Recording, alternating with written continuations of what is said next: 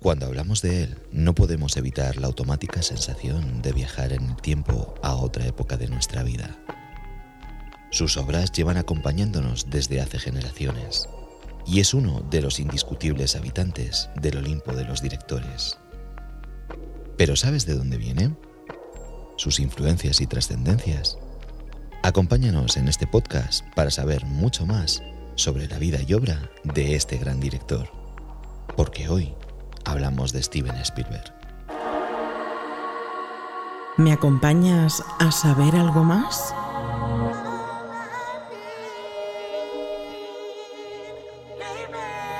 Te daremos las respuestas más ingeniosas y cautivadoras a las preguntas más interesantes. No dejaremos piedras sin mover ni tema sin tratar. Desconecta, disfruta y prepárate para escuchar las voces del lado oscuro. Con Raúl Sotodosos. Saludos, bienvenidos un día más y gracias por estar al otro lado escuchando lo que os queremos contar. ¿Y quién mejor para hablar de Spielberg que nuestro gran maestro? Doctor Berto, bienvenido de nuevo al lado oscuro. Muchas gracias. Eh, aquí andamos, para echar el rato, como decíamos, y para y hablar un poquito de cine. Hablemos de cine. Steven Alan Spielberg, citando tus propias palabras, querido Berto, hay tanto que contar y es tan inabarcable que es difícil saber qué no contar, ¿no? Pero bueno, eh, como de costumbre, hablemos de sus comienzos, del Steven más desconocido. Yo creo que el fan de Spielberg ya conoce incluso sus inicios, ¿no? Es decir, las primeras películas, que hubo mucha confusión al principio con esto de la primera película de Spielberg, porque claro, ¿qué contabilizamos como la primera? La que hizo para tele, la que hizo para cine, pero bueno, llegaremos a eso. A ver, Spielberg, siendo un poco historicista y yendo a los lugares comunes de la historia del cine, podríamos empezar diciendo, pues sí, que nació en, en Phoenix, Arizona, y que, bueno, desciende de sobrevivientes del holocausto y bueno, vivía en una familia, mm, pues es un poco lo que comentábamos con, con, Tim Burton, ¿no? Gente de suburbios, gente, digamos, clase media alta, ¿no? Su padre, pues, era informático en aquella época, tú imagínate, pero sí que es verdad que inventó y patentó un procesador de datos que se colocó bien en el mercado y bueno, de alguna manera la familia pudo vivir holgadamente. Y ya en esos inicios, pues Spielberg, al igual que tantos otros directores, hacía sus pinitos, eh, en este caso con películas de 8 milímetros, ¿no? Como todos los de su generación. O sea, es que incluso mi familia tuvo una cámara de 8 milímetros, pero claro, ya estábamos ahí en los últimos estertores de esta tecnología. Spielberg sí que la aprovechó.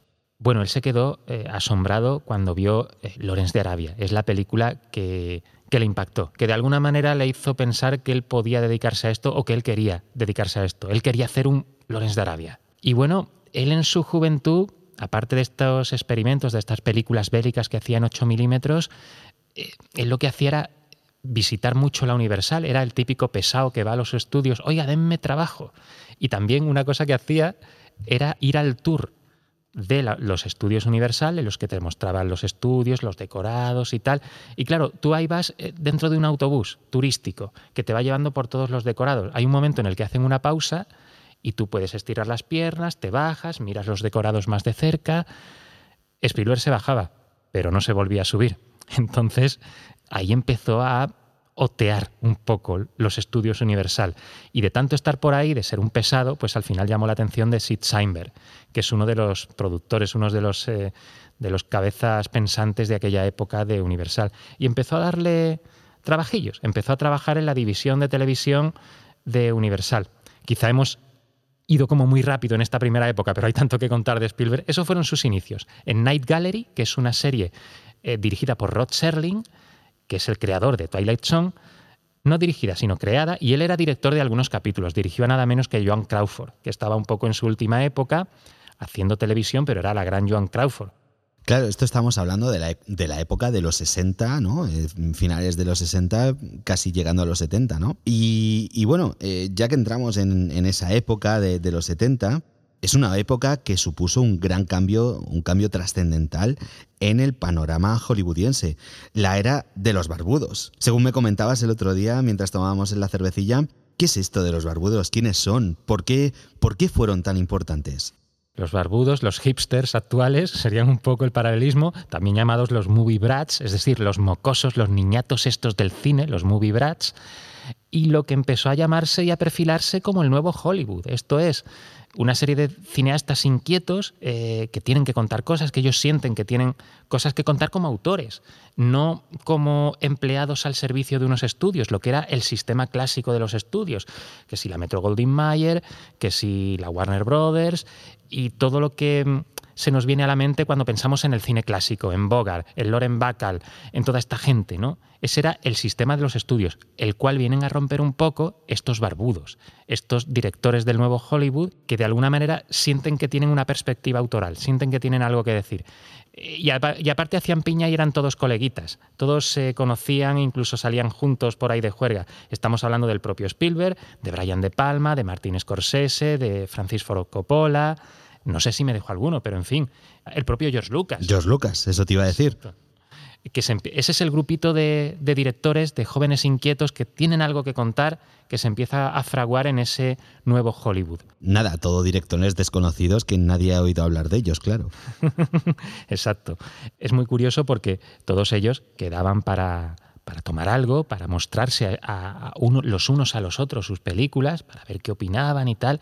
Hay una anécdota muy divertida que, por ejemplo, cuando George Lucas mostró al resto de sus compañeros Star Wars cenando y comentando la película, Scorsese dice algo acerca de esto que es muy divertido y es, claro, tú querías que tus compañeros fueran honestos, aunque quizá no demasiado honestos, ¿vale?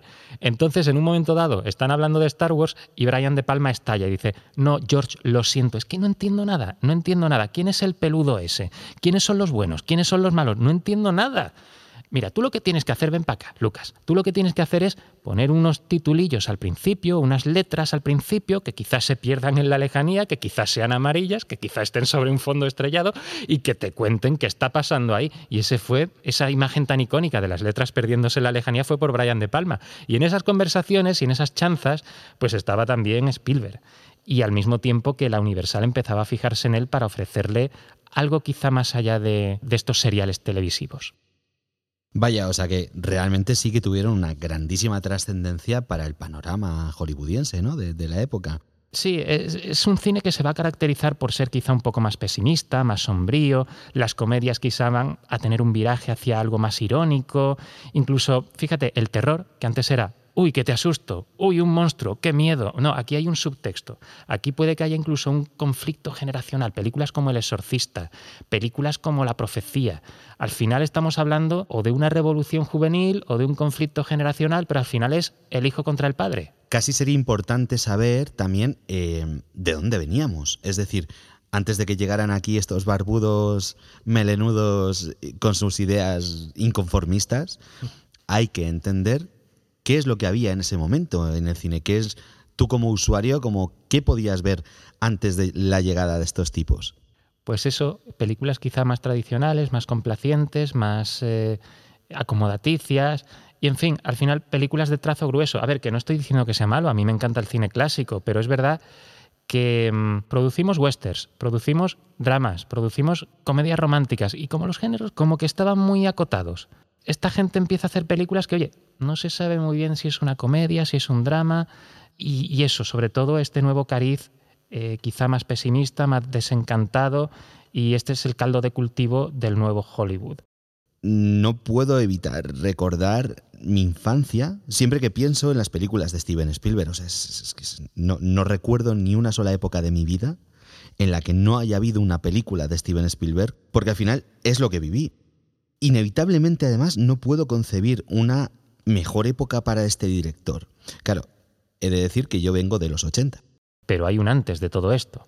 Y hay películas eh, que hoy en día sí que han sido reivindicadas, pero que quizá, a ver, no es un ET, no es un encuentro en la tercera fase. Recordemos que la primera película que él dirigió, que fue un telefilme para la ABC, producido por la Universal, fue Duel o El Diablo sobre Ruedas. Esto es como una fábula sobre un coche al que le persigue un camión y que realmente no sabemos muy bien quién está detrás de ese camión, pero el caso es que de repente el camionero se encapricha con el coche y empieza a hacerle la vida imposible. Esto se tomó, o Spielberg al menos así lo quería transmitir, como una metáfora del bullying. Y Spielberg se las ingenia para que esta propuesta tan minimalista al final tenga un tono épico y le saca el máximo partido a pesar de eso, de que al final es un coche persiguiendo un camión. Sin embargo, Spielberg, ya entonces, siendo una película para televisión, lógicamente rodada en cine, los planos, los movimientos de cámara, como en la carretera, en unos planos en movimiento, Spielberg se pasea alrededor del coche, alrededor del camión, el uso de la cámara es increíble. Para una, recordemos, primera película. Ya entonces llamó mucho la atención. Ahí Spielberg empezó a dar que hablar. Posteriormente vino la que fue su primera película esta vez para el cine, Loca Evasión, que es una road movie policíaca en la que este señor se escapa de la cárcel, es ayudado por su novia, que es Goldie Hawn. William Atherton, el tipo que puteaba un poco a, Bill Murray, el que al final libera la máquina y suelta a los fantasmas, pues ya estaba en esta película de Spielberg. Lo mismo, un uso muy correcto de la cámara, una película que quizás sabe a poco, pero a nivel técnico vuelve a ser intachable a pesar de los pocos medios. Luego llegaría, y ahora sí que estamos hablando de palabras mayores, de una película que revolucionó y que de alguna manera dio nombre y dio forma a lo que hoy en día son los blockbusters. Estamos hablando de Tiburón. Sin embargo, no deja de ser una película de personajes, el bicho es secundario. Hay algo de ese pesimismo y de ese tono oscuro de las películas del nuevo Hollywood. Spielberg todavía no se había convertido del todo en ese director de cine de evasión que recordamos. Y es verdad que es una película con efectos especiales, con una banda sonora de John Williams increíble, pero ya digo, yo sobre todo rescato las actuaciones de, Roy Scheider, que está magnífico, de Robert Shaw, de Richard Dreyfus, que repetirían encuentros en la tercera fase, y para mí es una película de personajes. Podrá llamarse Tiburón, pero donde se ponga un Robert Shaw... Mm, bueno, aparte de Tiburón, eh, dentro de la primera época de Spielberg, no, no puedo evitar hablar de, uno de los temas que más me molan a mí, ya lo sabes, eh, Encuentros en la tercera fase. Este es un proyecto que Spielberg llevaba pensando desde hace mucho tiempo. A él siempre le fascinaron, pues eso, esa duda que todos nos planteamos, ¿no? Si hay vida inteligente más allá del planeta digamos que después del éxito de Tiburón y de que reventara taquillas, pues al final aquí ya él se ha ganado por derecho propio este proyecto que es un poco más personal, ¿no? Y bueno, a mí me parece maravillosa, es una de mis favoritas. O sea, date cuenta que tenemos un guion de ciencia ficción en la que los alienígenas utilizan para comunicarse con los humanos notas musicales. Es algo maravilloso. O sea, es un mensaje precioso, ¿sabes? Y bueno, también es una película que explora por primera vez temas que van a ser importantes para Spielberg. Aparte para esta película Spielberg contó con François Truffaut en uno de los papeles secundarios, que hombre, él como admirador de la Nouvelle Vague y del cine francés, para él era un lujo, ¿no? Es un poco como el Vincent Price de Tim Burton, ¿no? Contar ahí con, contar con François Truffaut, ¿no? Si hay una película de los años 80 que, que, por supuesto, no solo a mí, sino a mucha gente de mi generación marcó para la posteridad, fue ET. Eh, quiero que nos hables de ella y quiero que nos hables un poquito de, las películas que, más encumbraron a Steven Spielberg.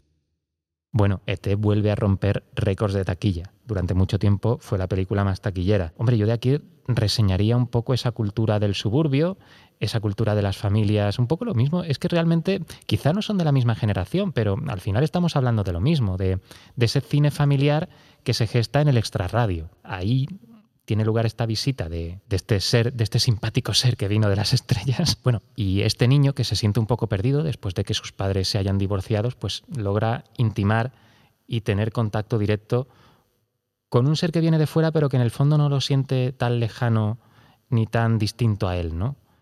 Y cómo conecta Ete con los niños es algo que, tiene mucha magia y que es palpable en la pantalla, ¿sabes?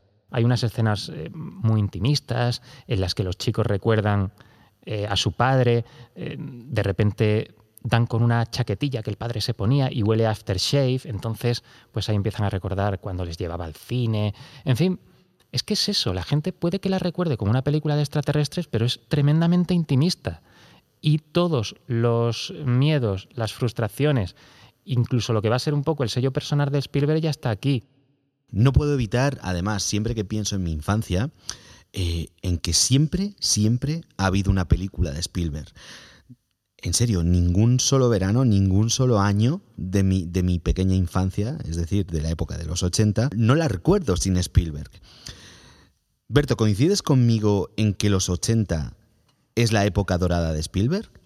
Hombre, sin ninguna duda decir Spielberg es decir años 80, aunque hemos visto que hay películas bastante estimables y muy importantes, estamos hablando de tiburón, en décadas anteriores, pero sí, claro, Spielberg es un icono de los 80. Tenemos eh, ET. Eh, también tenemos, eh, evidentemente, la saga de Indiana Jones, que fue dentro de lo que es el cine de evasión dirigido por Spielberg, es lo siguiente que todo el mundo recuerda. Antes él hizo 1941, que es una comedia, él se sentía de alguna manera invencible, él, él, en ese momento pensaba que podía con todo y es verdad que con 1941 se pegó un poco el batacazo. Y eso que la peli está, está guionizada por Robert Zemeckis y Bob Gale, los de Regreso al Futuro.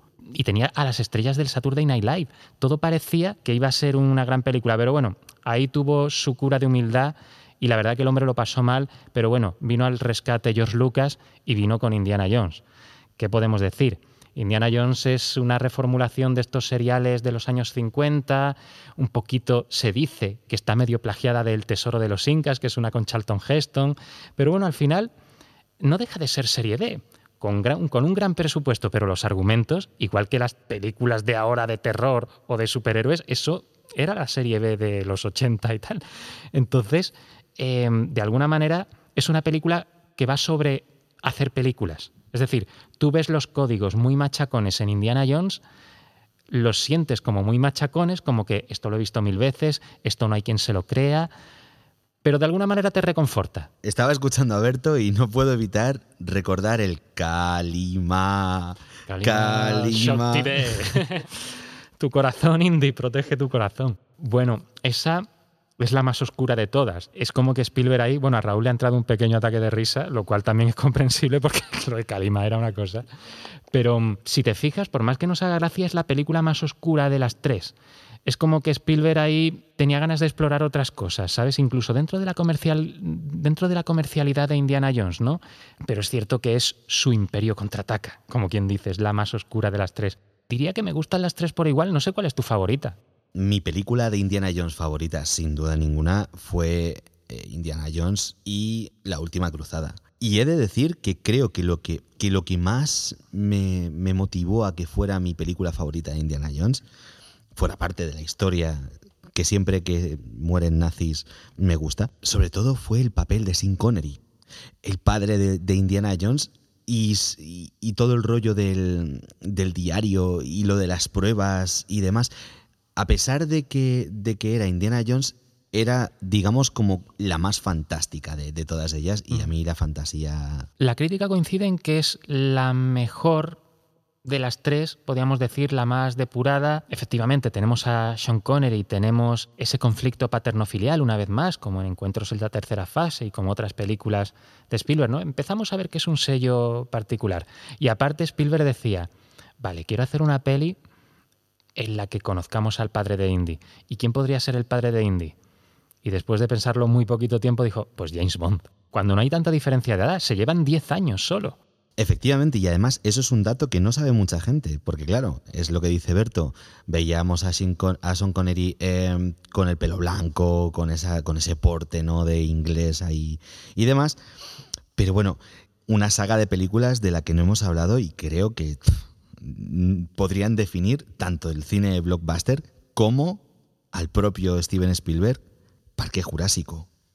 Parque Jurásico, aparte de un divertimento maravilloso, de principio a fin, rodada, eh, ¿sabes? Casi al mismo tiempo que la lista de Schiller. Es que ese año en los Oscars Spielberg lo petó por los dos lados, porque ganó a Mejor Director con la lista de Schiller, pero es que también ganó efectos especiales con Parque Jurásico. Y es que eso es quizá lo más interesante. O sea, esta película supone el inicio de la revolución digital. Ya había habido intentos y cosas muy bien hechas, pero algo tan realista, que es que la ves hoy y sigue estando vigente. Eh, eso la primera vez fue con Parque Jurásico. Ocurrió una cosa muy bonita, porque primero se iba a hacer un poco con stop motion, o no con stop motion, sino con go motion, que es digamos una, una mejora ¿no? del stop motion. Aquí teníamos desenfoque de movimiento y se iba a hacer así. Pero de repente llegó Dennis Muren, un técnico de la ILM, y dijo, Spielberg, ¿tú has visto lo que tengo en este disquete? Y cuando Spielberg vio eso, digo, bueno, el tema del stop motion, vamos a olvidarnos, pero lo bonito de todo es que nadie fue despedido, es decir, el equipo que hacía stop motion estaba más versado en el tema de los movimientos y tal, y de cómo se mueve realmente un animal, y eran los que instruían a los técnicos de efectos visuales por ordenador. Por encima de que la película nos mola todo, y que es muy divertida, y de que está hecha pues con ese pulso narrativo y con esa destreza de Spielberg, a mí siempre me enternece esta anécdota. Y como de Parque Jurásico se ha hablado tanto, pues quizás es interesante que la gente conozca pues esa colaboración tan bonita que se dio, ¿no? Y, desde luego fue el inicio de la era digital y a partir de entonces el cine de evasión y el cine de efectos visuales nunca fue el mismo. Quiero además hacerte hincapié en lo del tema del cine de fantasía, porque a pesar de que el cine de fantasía de Steven eh, sea como el más aclamado por el público, también, aunque no siempre, ha sabido ofrecernos verdaderas obras maestras del drama. Eh, la lista de Schindler, o sea, los bellos como escarpias, caballero.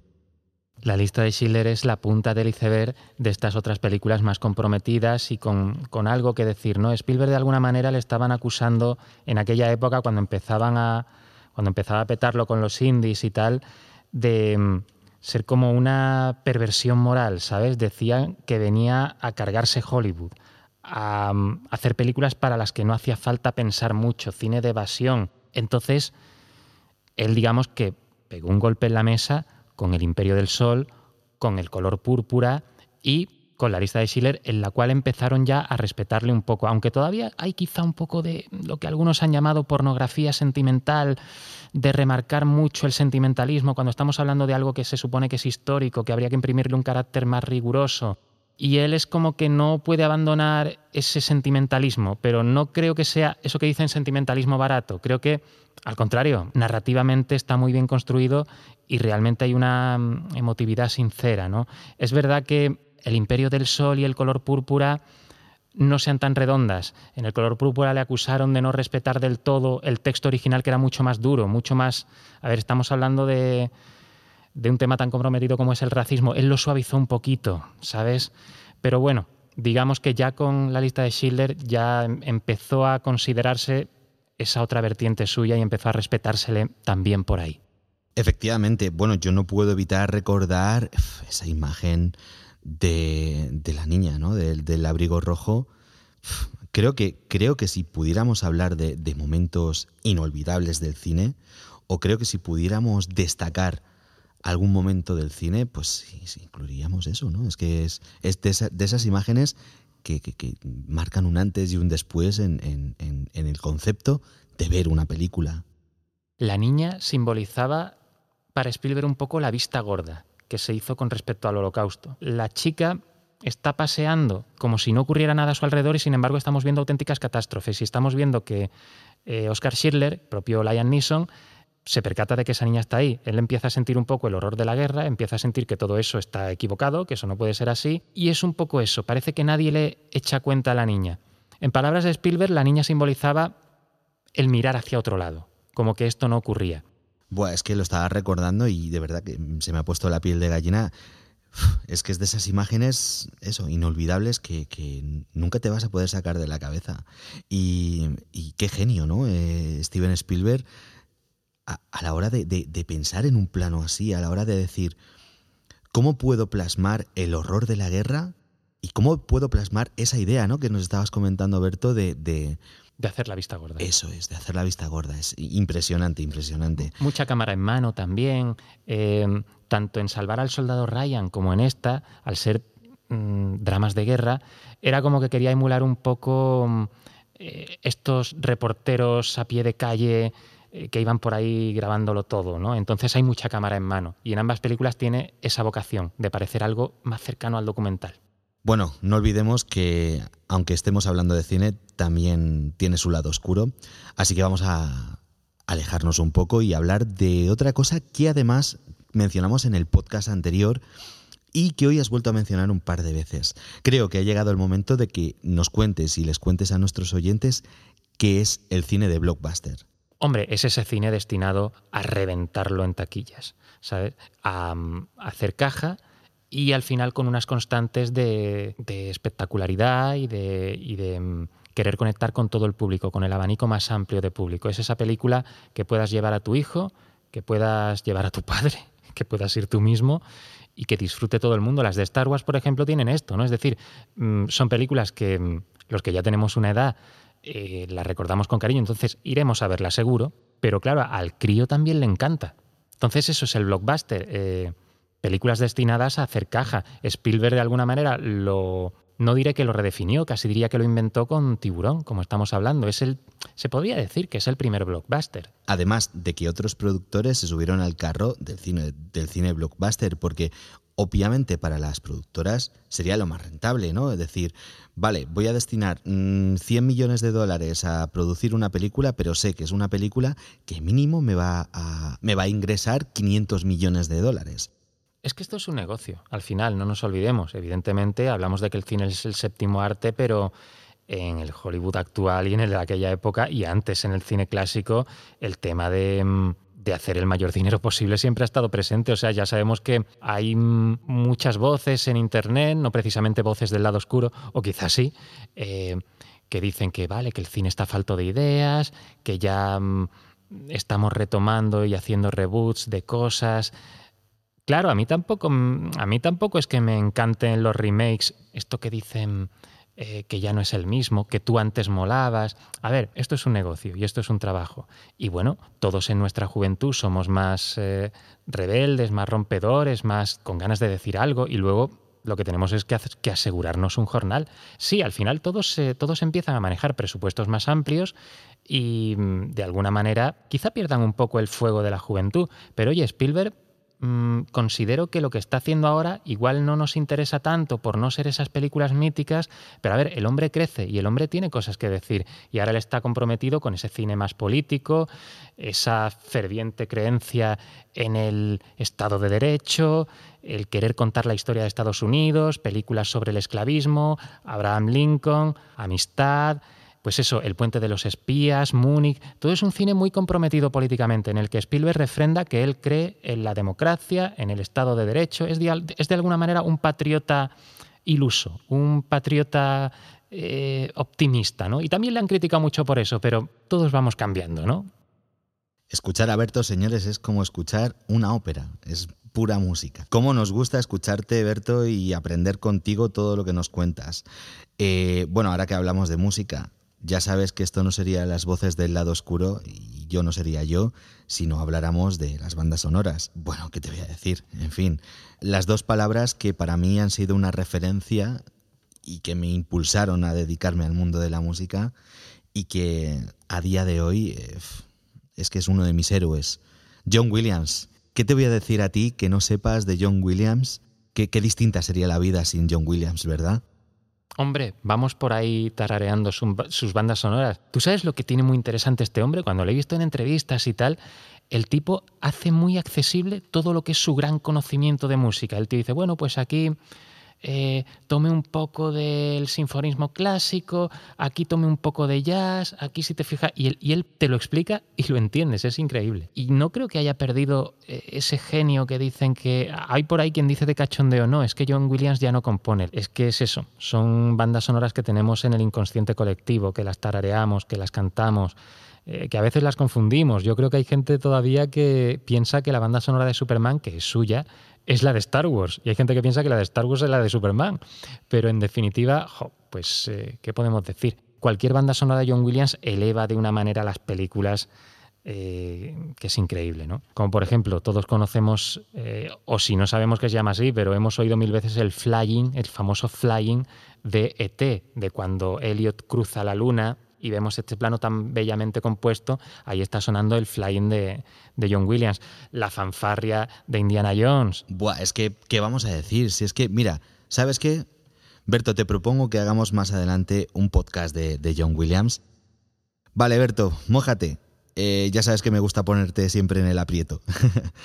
Dime tus tres películas favoritas de Steven Spielberg. Esta vez te lo he puesto más fácil, no te pregunto solo por una. Y te lo agradezco. Bueno, con Spielberg es todavía más difícil porque yo creo que nos gustan casi todas. Eh, yo en este aspecto no soy muy original. Yo te voy a elegir el indie primero, En busca del arca perdida, por ser esta reformulación de esos seriales de los años 50 dados una vuelta, que me parece que fue muy original, aunque hoy vemos, percibimos Indiana Jones como una cosa que ha estado allí siempre, ¿no? Pero eso se lo inventó Spielberg, ¿no? Lo de subvertir los códigos y volver a mostrarnos todo esto. Y por eso es muy original. Me encanta, me encanta eh, El Diablo sobre Ruedas. Y me gusta elegirla para este, esta trilogía espiritual porque, hombre, no mucha gente la conoce y ya hay bastantes eh, apuntes de lo que será el, futuro Spielberg. Y en el último lugar, pues no sé qué decirte. Tiburón, quizás resaltando un poco lo que ya decía de que es una película de personajes. Es que a mí este, este trío que hace Richard Dreyfuss, Roy Snyder y Robert Shaw, es que eso es una clase de interpretación. Indiana Jones y La Última Cruzada y ET y la lista de cines. O sea, esas para mí serían como mi, mi trifuerza y, y películas con las que seguramente no, no, hubiera tenido la misma infancia o no hubiera, no hubiera amado el arte del cine de la misma manera. Berto, no se me ocurre mejor forma de llegar al final del podcast que hablando de la nueva película de Spielberg, del imperio de Spielberg. Indiana Jones 5, compañero. De momento sin título, sabemos que Harrison Ford participará y que ya han comenzado el rodaje. La verdad, bajo mi punto de vista, una apuesta muy arriesgada, sobre todo por la controversia que produjo la entrega anterior. Ojo, a mí personalmente me gustó bastante. Vamos, eh, una de esas imágenes también que no se te olvidan es la de la bomba, la de la bomba atómica con Harrison Ford saliendo de una levera. Fue brutal. Pero todos sabemos que corrieron ríos de tinta. Eh, doctor, sé que de este es un tema del que tienes mucho que decir, así que cuéntanos. Bueno, realmente aquí Mm, vale, es del imperio Spielberg, pero no dirige Spielberg. Aquí tenemos a James Mangold, que es un director bastante capacitado y que ha hecho cosas muy interesantes. Animo a la gente a que, a que lo vea. Yo le tengo fe. Yo no me parece que vaya a ser del todo un desastre, como tampoco me pareció un desastre completo la cuarta. ¿eh? Hablemos, hablemos de la cuarta. Yo creo que salí del cine flipado. Luego resulta que pensando en ella vi que quizá no era eh, tan buena, que llegaba tarde, que al final tenemos, por un lado, una fotografía como más luminosa, como que ya no es esas tres de Indiana Jones, ¿no? Es como que ya se nota que está hecha en otra época. No solo por lo que dice todo el mundo de la vejez de Harrison Ford, sino que se ve que es una película pues, de su tiempo, de los años 2000. Y en ese aspecto yo creo que hay gente que no la recibió muy bien tampoco por... Porque al final todo el mundo se construye en la cabeza su idea de lo que sería la continuación perfecta. Todo el mundo tenía su Indiana Jones 4 en la mente. Entonces es muy difícil complacer a la gente. Entonces es evidente que la película no gustó y es evidente que la película está hecha en un tiempo que ya no es el tiempo de Indiana Jones. Pero creo que tiene cosas hechas con mucho gusto, con mucho estilo, muy bien rodadas y con ese regusto clásico. Yo creo que Spielberg no estaba, eh, yo creo que estaba bastante en forma. Podrá gustar más o menos Shia LeBouf, podrá gustar más o menos que haya monos con tupé, eh, pero mm, podrá molar más o menos el final, que bueno, no vamos a hacer spoilers, pero a ver, todo el mundo lo sabe, ¿no? No le gustó a nadie todo este asunto. Yo por encima de lo que es el argumento y de que convenza o no, yo me quedo con el saber hacer de Spielberg, con, el, con la gracia natural, ya un poco en piloto automático, pero que aún así nos gusta de Harrison Ford. Y porque cualquier película en la que salga Kate Blanchett, ya sabes. Y muy bien, porque hace poco volví a ver Indiana Jones y digo, oye, este papel tiene mucha gracia. Se nota que Kate Blanchett se lo está pasando de maravilla, que es, vale, es histriónico, es exagerado, es, una, es un acento como muy así, pero, pero yo la veo a ella contentísima. Bueno, podríamos tirarnos horas y horas y horas hablando de Steven Spielberg, pero lamentablemente ha llegado el momento de despedirnos. Berto, como siempre, un verdadero placer tenerte acompañándonos por los caminos del lado oscuro. Maestro, mil gracias. Gracias a ti, Raúl. Un placer hablar contigo de cine y de lo que, y de lo que se tercie. Y a vosotros oyentes, no os olvidéis pasaros por el Facebook de Berto, que sería El Crítico Brasas, o por su Instagram, que es drbertov, la primera y la última con V, si queréis saber más de cine y si queréis eh, saber las opiniones controvertidas y divertidas de, de nuestro querido Berto. Y a vosotros que estáis ahí, gracias por hacer que esto sea posible. Un fuerte abrazo y hasta la próxima. No olvides pasarte por nuestras redes sociales, así como las de nuestros invitados. Si quieres darnos tu apoyo, lo puedes hacer a través de Patreon. Recibirás contenido exclusivo. Y si no quieres perderte ninguno de nuestros podcasts, suscríbete.